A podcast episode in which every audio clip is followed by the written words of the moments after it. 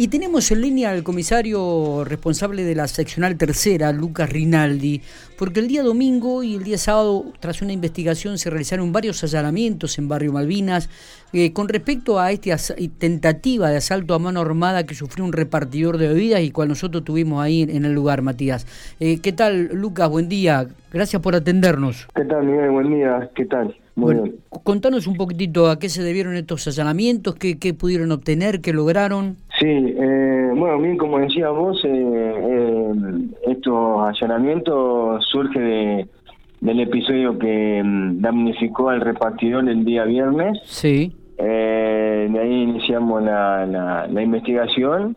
fue un hecho que hubo un arma un arma de fuego o, que impresionó ser un arma de fuego, una pistola utilizada bueno, de ahí hicimos, realizamos tres allanamientos eh, con intervención de la fiscal Verónica Campo, en una causa que es una tentativa de robo calificado.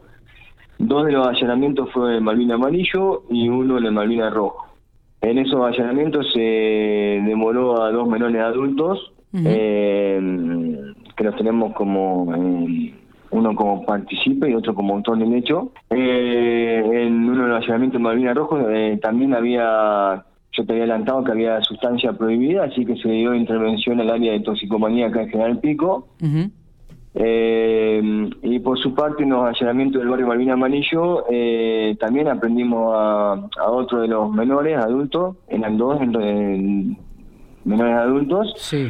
Fue entregado a la comisaría cuarta, se secuestró vestimenta eh, eh, similares características utilizadas en el hecho.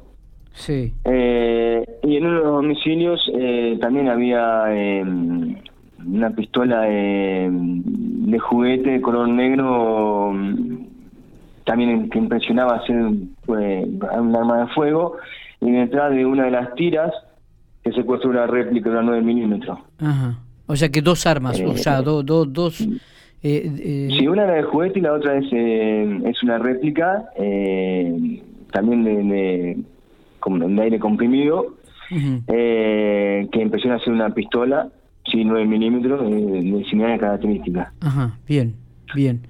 Así que estos menores fueron puestos a disposición la justicia y uno de estos menores inclusive está imputado en, también en un hecho que ocurrió el sábado de la madrugada, eh, también en el barrio Malvinas Rojas, así que bueno, también fue un auto calificado eh, y fue puesto a disposición de la Fiscalía. Está bien. ¿Cuál es la situación de estos menores? ¿Ya fueron entregados a la familia? ¿Están todavía en comisaría cuarta? ¿Cuál es la situación? ¿Tienen, ¿tienen algunos eh, ingresos ya a sedes policiales, judiciales?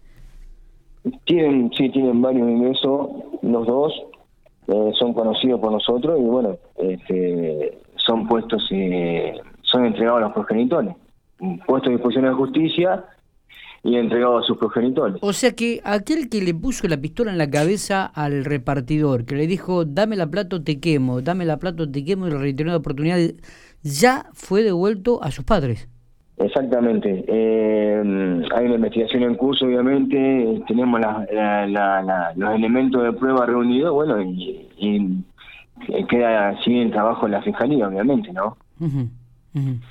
Eh, en, en, algún momento, este, más allá de las pruebas, la investigación que llegaron, ¿alguien confesó haber sido el autor del hecho? No, no, no, no, no, porque inclusive estos menores son trasladados a la comisaría cuarta. Eh, no, no, no, no los trasladamos acá a la comisaría en su calidad de menor de edad, obviamente.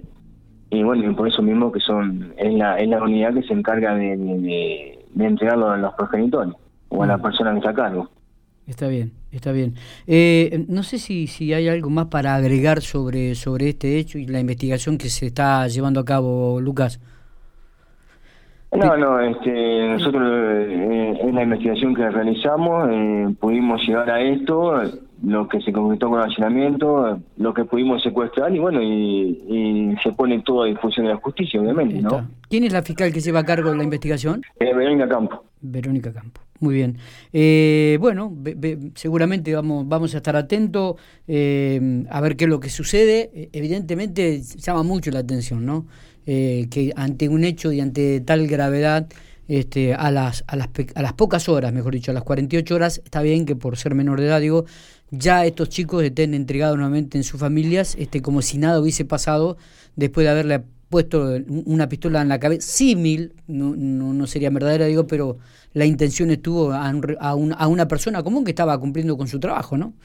Eh, claro. Que, realmente llama muchísima atención. Eh, felicitaciones por el trabajo, porque pudieron dar rápidamente con, con quienes serían los autores, este Lucas. ¿eh? Bueno, muchas gracias, muchas gracias. Eh, nos estamos viendo, gracias por atendernos. Bueno, buen día, hasta luego.